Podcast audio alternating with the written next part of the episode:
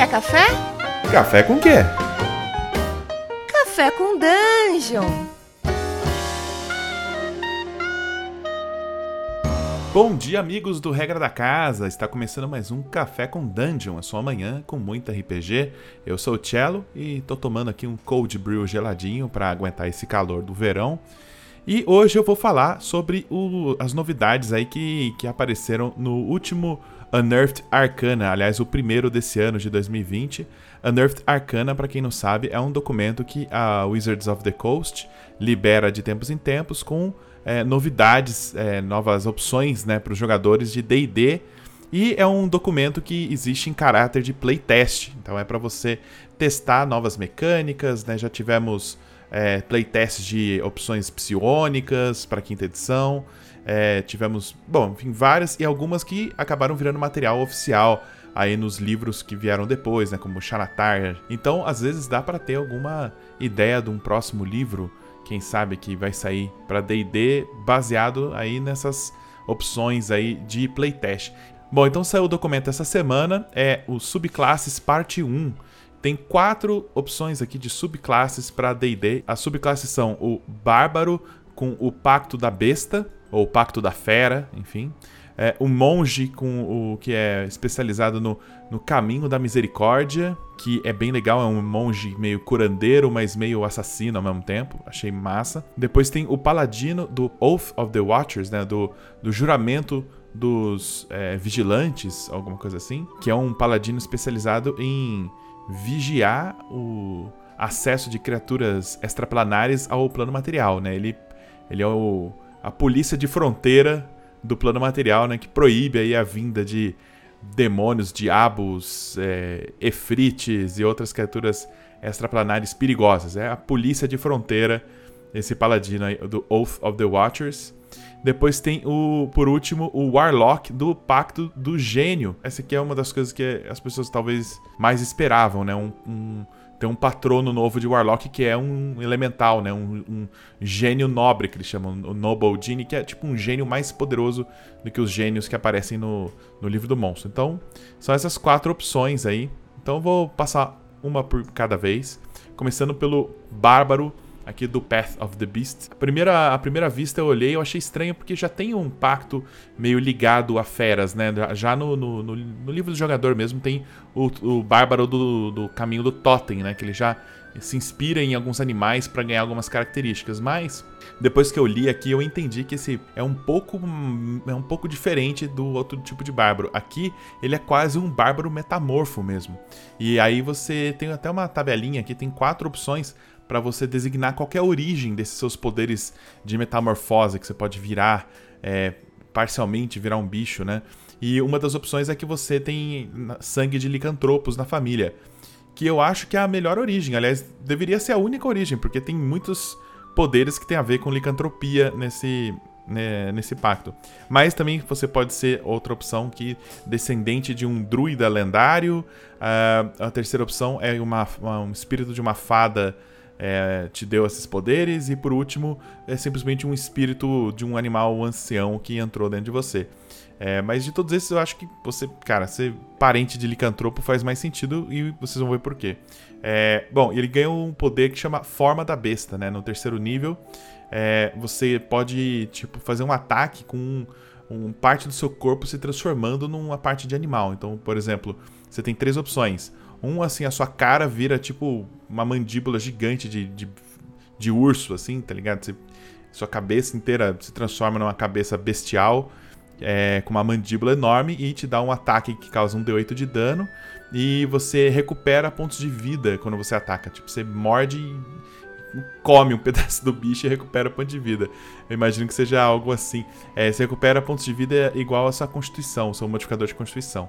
Lembrando que você pode fazer esse ataque sempre quando você entrar em fúria.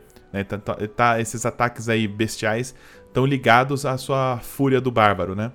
Bom, e a segunda opção é criar garras. Achei legal também. Suas mãos se transformam em garras, que dão um D6 de dano. E quando você usa a ação para atacar com essas garras, você pode fazer um segundo ataque de graça com as garras da outra mão.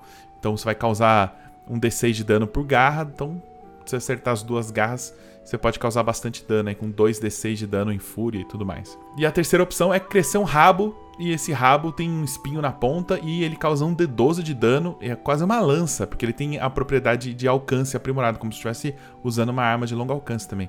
Eu achei esse meio, meio besta, assim, meio esquisito nascer um rabo no meio do bárbaro, mas as esquisitices em D&D acabam que são legais no final do dia, né? Então, é, eu acho que, que vai ser interessante ver alguém escolhendo esse, essa opção do ataque com rabo aí quando entrar em fúria.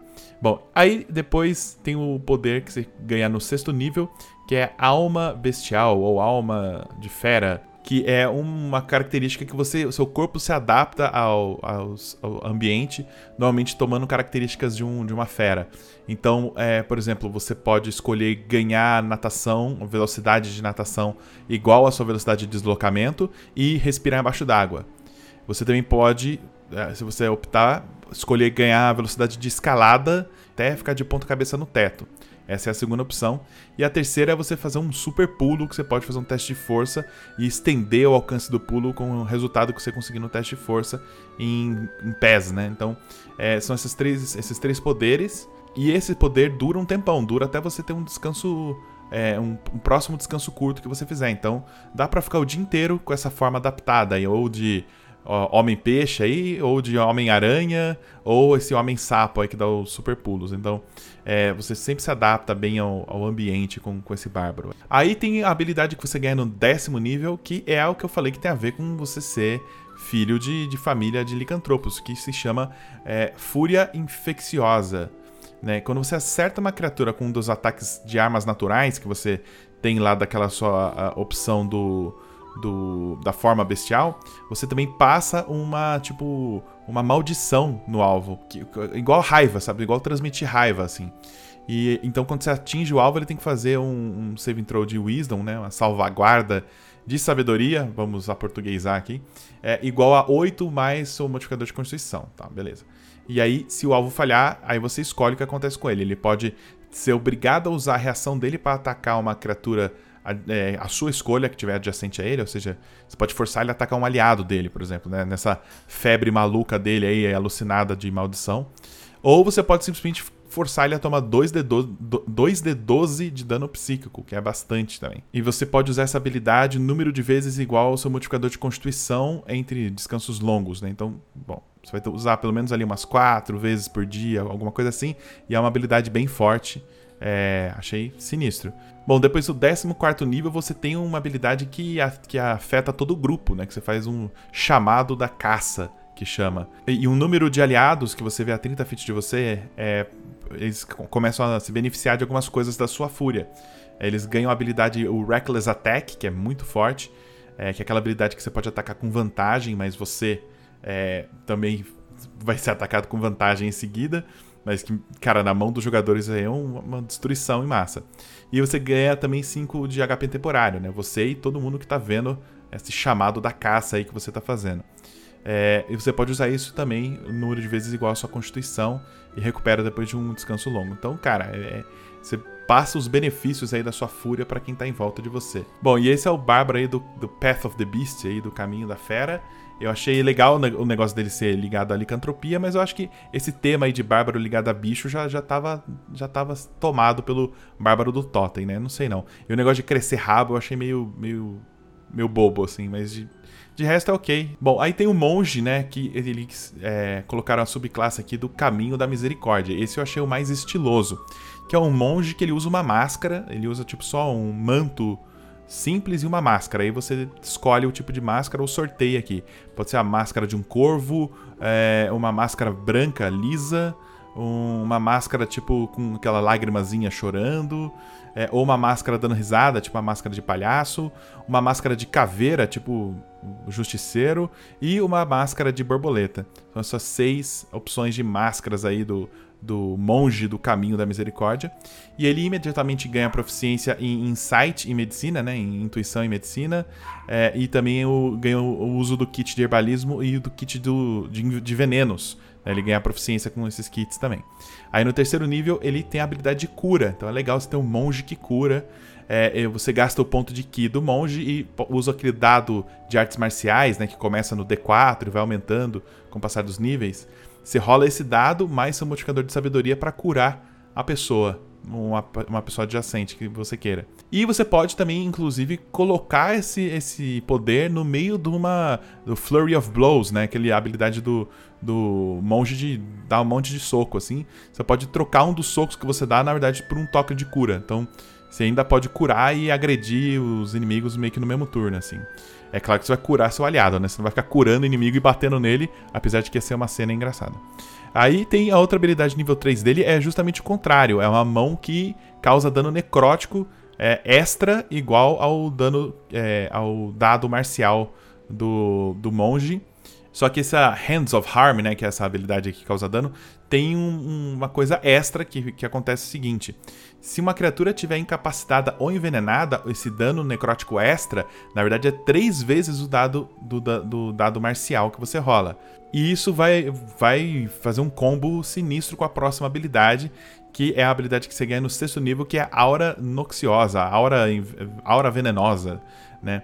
Que você que faz uma ação bônus, gasta um ponto de ki e fica tipo uma aura fétida em volta de você, que faz a pessoa ficar envenenada. Então o combo é você ligar essa aura aí de veneno e usar o Hands of Harm, né? As, as mãos do, do preju para fazer a criatura tomar esses três dados de dano extra por uso de, do Ki, né? Mas você só pode usar uma vez por ataque, né? Mesmo se você tiver vários ataques por turno, essa habilidade só vai funcionar uma vez. Mas, cara, é basicamente um sneak attack do monge ligado. E fora que deixa a criatura envenenada, né? Envenenado, é, a criatura vai ter desvantagem em atacar, vai ter um monte de coisa horrível. Então, é, é bem, bem forte essa, esse combozinho aí do, do, do monge da misericórdia. Bom, e aí no 11 nível ele ganha uma outra habilidade de cura.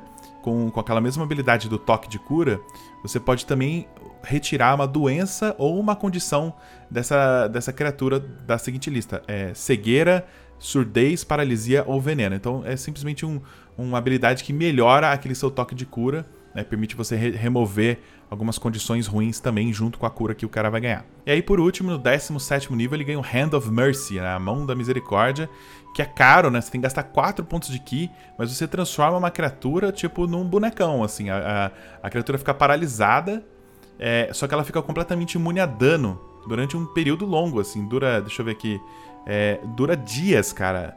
Dura um número de dias igual ao nível do monge. É, e nesse estado de estasis aí que, a, que o bonecão fica, a pessoa para o, o, os efeitos de qualquer doença, é, veneno ou maldição. Serve tanto para você, sei lá, paralisar o inimigo, fica bem aquela coisa de você tem que achar uma pessoa e trazer ela viva, né? E você pode usar esse toque para a pessoa ficar nesse estado de paralisia e, e fica imune a dano. Então você pode jogar a criatura da estratosfera que tá tudo bem. Você consegue levar ele vivo até lá. E você também pode usar isso caso você tenha um amigo do grupo que está sofrendo com uma doença, uma maldição e está próximo de morrer e você precisa ganhar tempo para achar cura. Aí você deixa ele nesse estado aí por vários dias. A doença vai parar por esse tempo até você achar um jeito de curar. É, achei interessante, assim, não, não é muito forte, né, por ser de 17 nível, mas, mas é diferente, né? Eu acho que opções diferentes é o que deixa o jogo mais legal, não necessariamente coisas combosas, né? É, aí chegamos no paladino aqui do, do juramento dos vigilantes. Aí, bom, no terceiro nível que você escolhe esse, esse juramento, você ganha algumas magias de juramento, né? Como todo juramento você ganha. E são magias boas, né? Tem no terceiro nível Alarme, Chromatic Orb.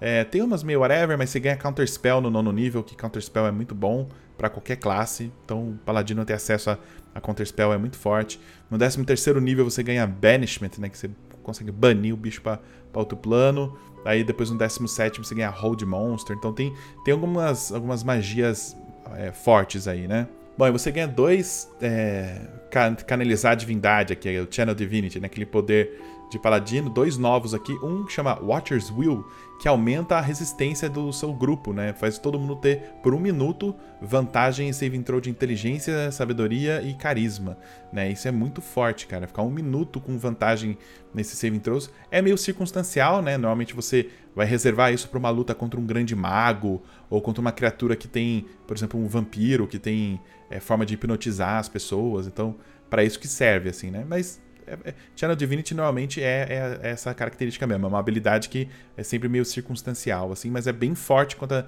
quando a circunstância acontece, né? E o outro é o Abjure the Extraplanar. É, não sei, é, deve ser tipo expulsar o extraplanar, deve ser algum, alguma coisa assim. É, que funciona igual expulsar os mortos, né? Igual o Turn Undead, só que funciona para qualquer criatura tipo elemental, fada, é, fiend, né? Que são os demônios e diabos, ou aberrações. Então aumenta bastante aí o número de, de criaturas que você pode expulsar, né? Do que o, simplesmente os mortos-vivos e fins, né? Você tem uma lista maior. Bom, aí no sétimo nível você ganha a Aura da Sentinela, que aumenta a iniciativa de todo mundo que está em volta de você. Todo mundo vai ter iniciativa igual. É, um bônus né, de iniciativa igual a modificação de carisma do, do Paladino. Cara, ganhar iniciativa é muito, muito apelação. Se o grupo inteiro ganhar iniciativa por causa disso, realmente é bem forte nessa aura. Mas claro que, como é aura, você tem que ficar ali pertinho do paladino. Fica aquele grupo compacto, né? Todo mundo juntinho, andando junto. Por isso que eu não gosto muito de aura, assim, porque é uma habilidade. É, que é meio. Todo mundo tá sempre perto do paladino, mesmo que ela, sabe, não fale que tá. Fica aquela conversa, ah, não, mas eu tava perto dele. Não, não tava, não sei o quê. Mas beleza. Aí no 15 nível tem a Vigilante Rebuke. Faz você castigar um mago, alguém que soltou uma magia contra alguém do seu grupo. Né? Você faz Sempre que, que algum, alguma criatura aliada sua é, dentro do alcance de 30 feet, né, passar numa salvaguarda contra um feitiço, você pode usar sua reação e dar automaticamente 2d8 mais seu modificador de carisma de dano na criatura que soltou o feitiço. Né? Você faz aquela castigo do, do, contra um feitiço inimigo, assim. Achei legal. Tem poucas habilidades que tem essa mecânica de funcionar depois de um saving throw, alguma coisa assim, né?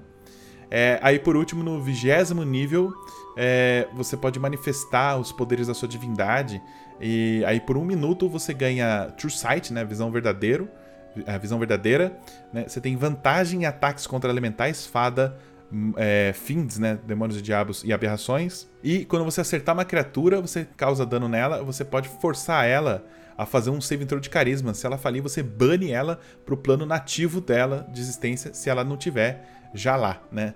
É muito animal. Você dá uma espadada faz o bicho sumir. Tudo bem que é uma habilidade de vigésimo nível, né? Você tem bastante coisa poderosa, bem sinistra.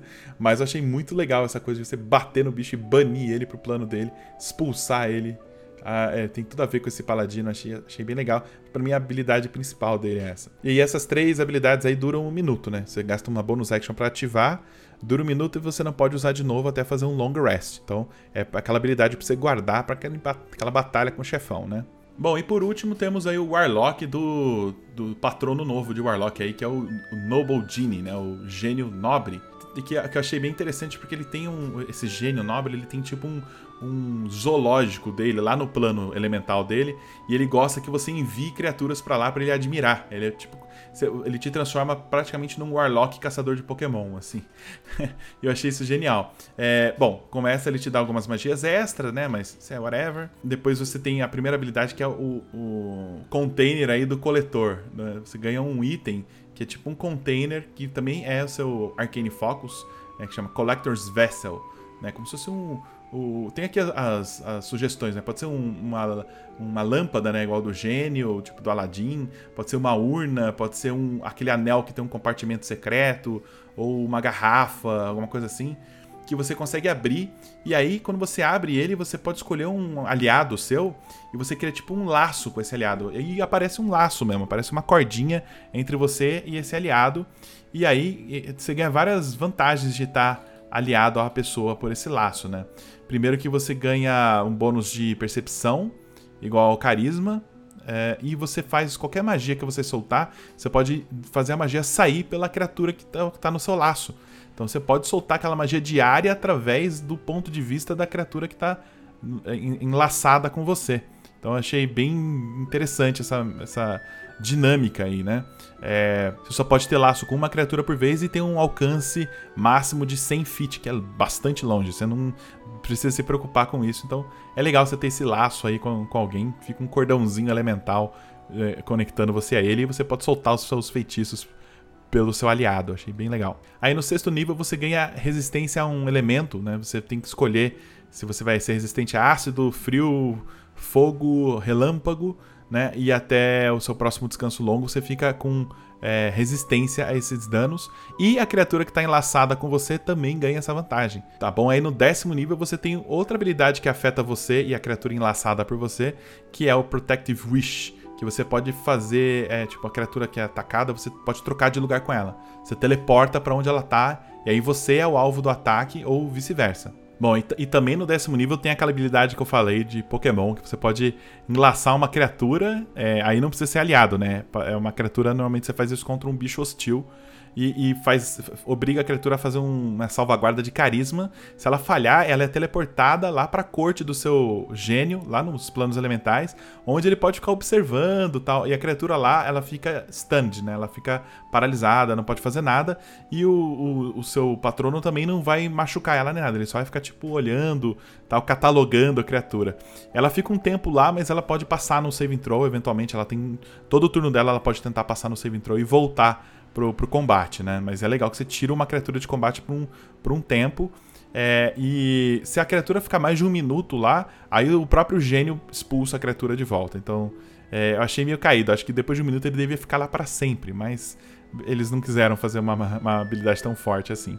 Cria uma dinâmica que o, o seu patrono gênio pode ficar pedindo para você banir certas criaturas para ele ver, né? Tem vários. É, é, tem, tem, tem vários ganchos de aventura aí que dá para colocar pro, pro, já que o seu gênio ele é um colecionador, né? Ele é um colecionador de criaturas. Ele pode pedir para você ir atrás de criaturas específicas para ele ver lá no, no zoológico dele, né? Bom, e a última habilidade que você ganha como patrono de, de gênio é um pedido mesmo, é o famoso é, fazer pedido para o gênio, né? Chama Collector's Call.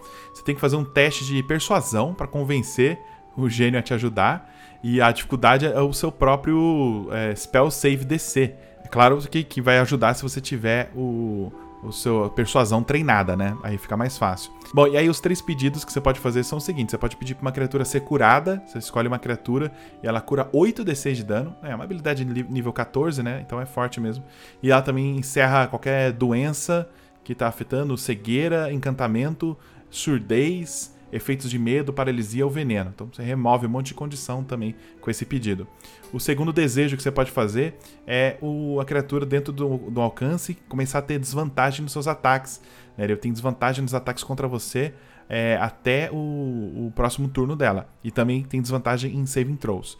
Então não é tão forte porque não dura muito tempo, mas é boa para aquele chefão que você está lutando. Né? Uma, deixar um chefão com desvantagem em salvaguarda é muito forte. É, e a terceira opção é você soltar o feitiço Legend Lore, que é aquele feitiço que te dá o lore, né, de, te dá o conhecimento sobre algum assunto que você tenha interesse, né? E você pode soltar esse feitiço sem gastar os componentes materiais, que custa acho que 250 GP para toda vez que você gasta Legend Lore. Com essa habilidade você pode pedir pro seu gênio contar a historinha para você e você não precisa gastar o material para isso. Você pode usar essa habilidade uma vez só, né, entre dois descansos longos, mas se você quiser usar mais uma vez, tem uma, uma mecânica aqui que você pode sacrificar tesouro para habilitar essa, essa, é, essa habilidade de novo. Só que é 500 moedas de ouro você tem que sacrificar, né? Esse dinheiro vai sumir. Pode ser tesouro, pode ser qualquer coisa equivalente a esse valor, mas não pode ser item mágico. Você não pode colocar item mágico na, na roda. E esse sacrifício leva um minuto para se concretizar, aí você reganha o uso dessa habilidade aí do, do desejo que você pode pedir para o gênio. E é isso, essas são as novas subclasses aí que estão em playtest. Eu achei bem legal. Eu acho que os meus preferidos são o Monge é, e o Warlock. Eu acho que eles têm uma cara legal. O Bárbaro, como eu falei, já tem um Bárbaro ligado a animais. Eu não sei. É, eu achei legal ele ser milicantropo, mas não, não sei se é tão original assim. E o Paladino do da fronteira aí, eu achei.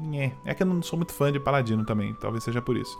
É, bom, então essas são as novidades aí do próximo playtest. Tem gente especulando que pode vir Alquadin por aí, porque estão testando Warlock de gênios, né? Eu, eu não sei não. É, se tem alguma, alguma informação aqui do que tá, tá vindo, tem tanta coisa variada que pode sair um novo Xanatar aí, eu acho, no futuro, alguma coisa assim. Bom, o que, que vocês acham aí? Deixa os comentários aí no Twitter, no, no Twitter do Regra da Casa ou no Twitter da RPG Planet.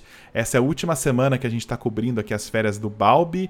É, tem sido uma experiência super legal. Agradeço muito ao Balbi pela oportunidade. E segunda-feira ele está de volta, hein, gente? Então temos só mais. Com esse, esse e mais dois episódios para acompanhar vocês aqui no Café com Dungeon. E é isso, até amanhã, pessoal.